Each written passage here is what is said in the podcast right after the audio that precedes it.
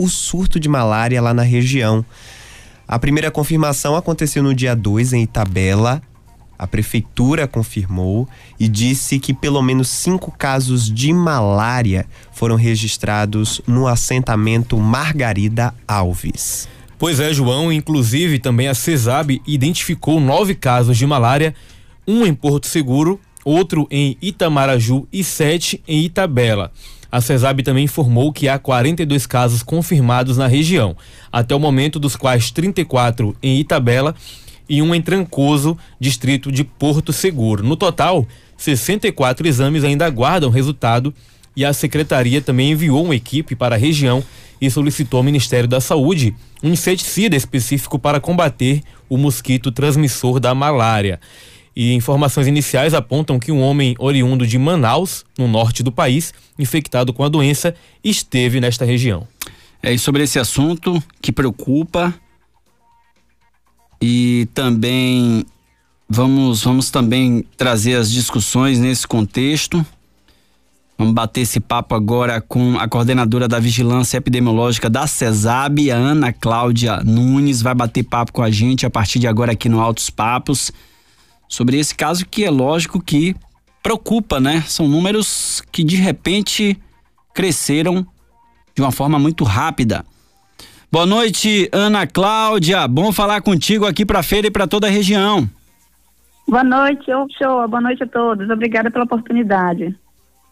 De onde vem aí a malária e como é que ela contamina as pessoas? Como é que a gente estava com um número pequeno de contaminados e de repente já temos aí a informação aí da secretaria que já são 42 casos confirmados. Isso, show. Então a malária é uma doença infecciosa, né? Ela é febril, ela é, ela é transmitida por um, um mosquito, um mosquito anofelino, né? Então ele tem que estar, tá, o mosquito fêmea, ele vai estar tá infectado e ele transfere o plasmódio, que é um protozoário para o indivíduo. Aí, em cerca de 30 minutos, ele já atinge a parte do fígado e aí ele vai atingir os glóbulos vermelhos e vai desenvolver a doença, né? Então, os sintomas são de febre, calafrio, sudorese, fraqueza, cefaleia. Então, a gente tem alertado a toda a população é, lá do extremo sul e quem apresenta esses sinais e sintomas, eles procurem unidade de saúde é, para a gente fazer esse diagnóstico quanto antes, né? É, só um, um, um, uns dados mais novos, então a gente já está com 42 casos, né, confirmados ainda. Só que esses casos que é, eles desses outros municípios que vocês relataram, eles são todos casos originados de tabela, né, desse assentamento. Então, o diagnóstico dele foi feito em tabela, só que eles já migraram para outras cidades. Como é que o Estado, a Secretaria de Saúde e a CESAB tem acompanhado esses casos? Há uma preocupação, há possibilidade de cidades da região, inclusive, já estão tendo casos também confirmados, mas de chegar um número maior de municípios. Como é que a CESAB está acompanhando toda essa situação, Ana? Então, show, o primeiro caso ele foi notificado né, no dia 22 de junho. A partir desse dado, a gente começa a fazer investigação, a busca ativa de pacientes sintomáticos, pacientes assintomáticos e a busca de vetor. Então, no dia 28, a CESAB, a Vigilância Epidemiológica Estadual, encaminhou dois técnicos, entomologistas, para o município, para poder fazer articulação em conjunta é, para busca de vetor, para poder ver se tem um mosquito infectado ou não. Então, a gente primeiro tem que fazer o reconhecimento da área, a gente faz o reconhecimento dos vetores, é, a gente faz a coleta desses pacientes e faz o início do tratamento. O controle da malária, ela se dá com diagnóstico precoce e início de tratamento oportuno. Então, todos os pacientes, eles foram no início, né, é, feito testes rápidos, porque o diagnóstico é, pode ser feito de duas formas. Por gota espessa, então você faz a punção digital, você fura o dedo da, da pessoa, coloca na lâmina preparada e a gente faz a leitura através de corantes, né? Então, a gente vai ver a, o protozoário.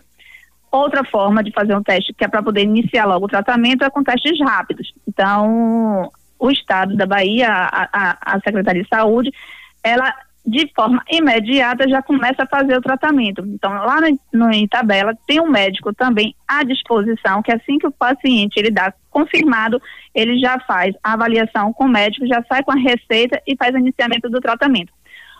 Uma coisa que tá, é bem importante é que todo paciente de malária, o ideal é que seja feito a supervisão do tratamento, ou seja, então a gente solicitou junto com a Secretaria de Saúde, é, que ela está bem atuante junto a esse assentamento, para que todos os pacientes que deram positivos, que estão iniciados ao tratamento, um agente de endemia ele faça o acompanhamento. Então, todos os dias, o agente de endemia vai na casa do paciente, entrega o medicamento e espera ele fazer a, a ingestão, entendeu? Então, por conta disso, a gente está conseguindo segurar esse surto. Então, não está tendo aumento do número de casos.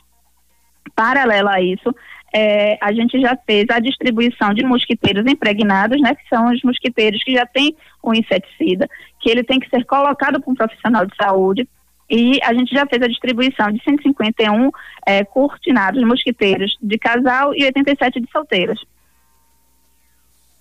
A gente está no bate-papo com a Ana Cláudia Nunes, ela é coordenadora da Vigilância Epidemiológica aqui da Secretaria de Saúde aqui da Bahia, da CESAB. A gente está falando dos números de casos de malária que aumentaram eh, durante esses dias aqui na Bahia, depois que foi descoberto alguns casos de malária na cidade de Itabela. A gente já tem 42 casos confirmados.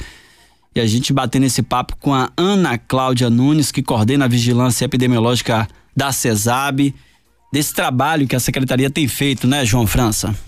É isso, Shoa. E vale só ressaltar que aqui na Bahia, é, de 1 de janeiro até 20 de julho do ano passado, foram confirmados nove casos, mas casos importados de malária.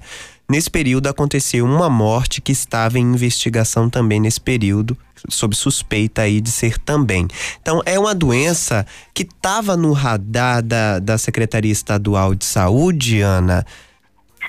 Sim, então a malária é uma doença de notificação compulsória. Então, todos os casos que são notificados, né, pelo sistema, pelo SINAM, a gente faz um monitoramento diário e todos os casos eles são investigados. Então, esses outros casos que o senhor reportou é, foram casos importados, não são os casos autóctones, autóctones, que são aqueles casos que acontecem naquela residência, naquele município.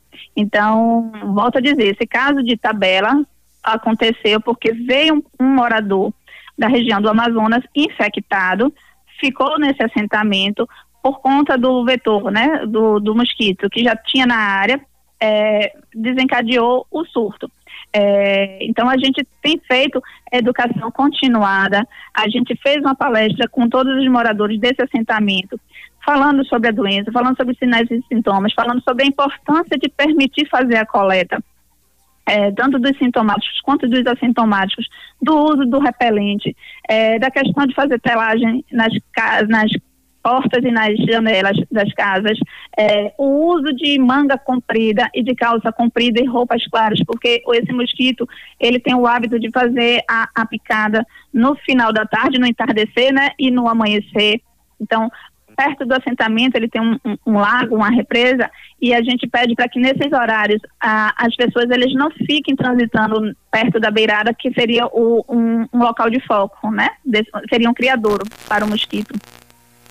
Ô Ana, é, por que a recomendação, inclusive, para se iniciar o tratamento da malária o mais rápido possível? Qual a gravidade né, dessa doença e ela se agrava se demorar em começar o tratamento? Ela se agrava, porque assim vai aumentando a questão do, do protozoário dentro do organismo, né, do plasmódio, ele vai aumentando. Então, o ideal é que o quanto antes você comece a fazer esse tratamento, é, e é o que a gente tem feito, porque senão ele pode levar a anemia, pode levar a alteração do sistema nervoso central e pode levar, é, levar ao óbito, né? Então a gente sempre sinaliza que o tratamento oportuno é a melhor forma de tratamento para a malária. Ana, a forma aí que a gente tem, pelo que os dados né, da própria secretaria, desse bate-papo da gente, é, essas pessoas pegaram através do mosquito, mas há outras formas de pegar malária além da picada do mosquito?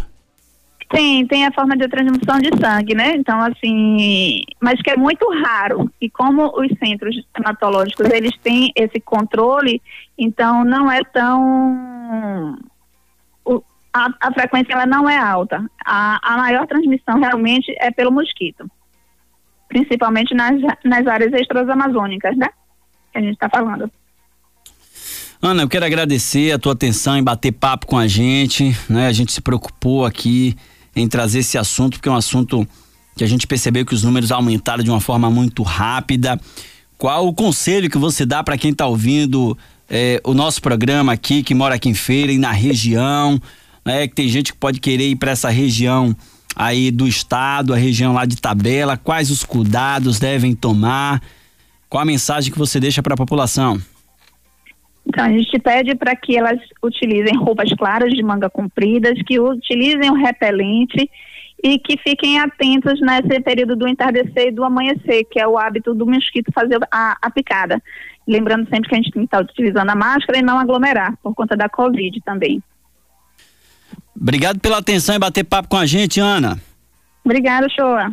Boa noite. Boa noite a todo mundo. Boa noite, Ana Paula Nunes, coordenadora da Vigilância Epidemiológica da Secretaria de Saúde da Bahia, da CESAB.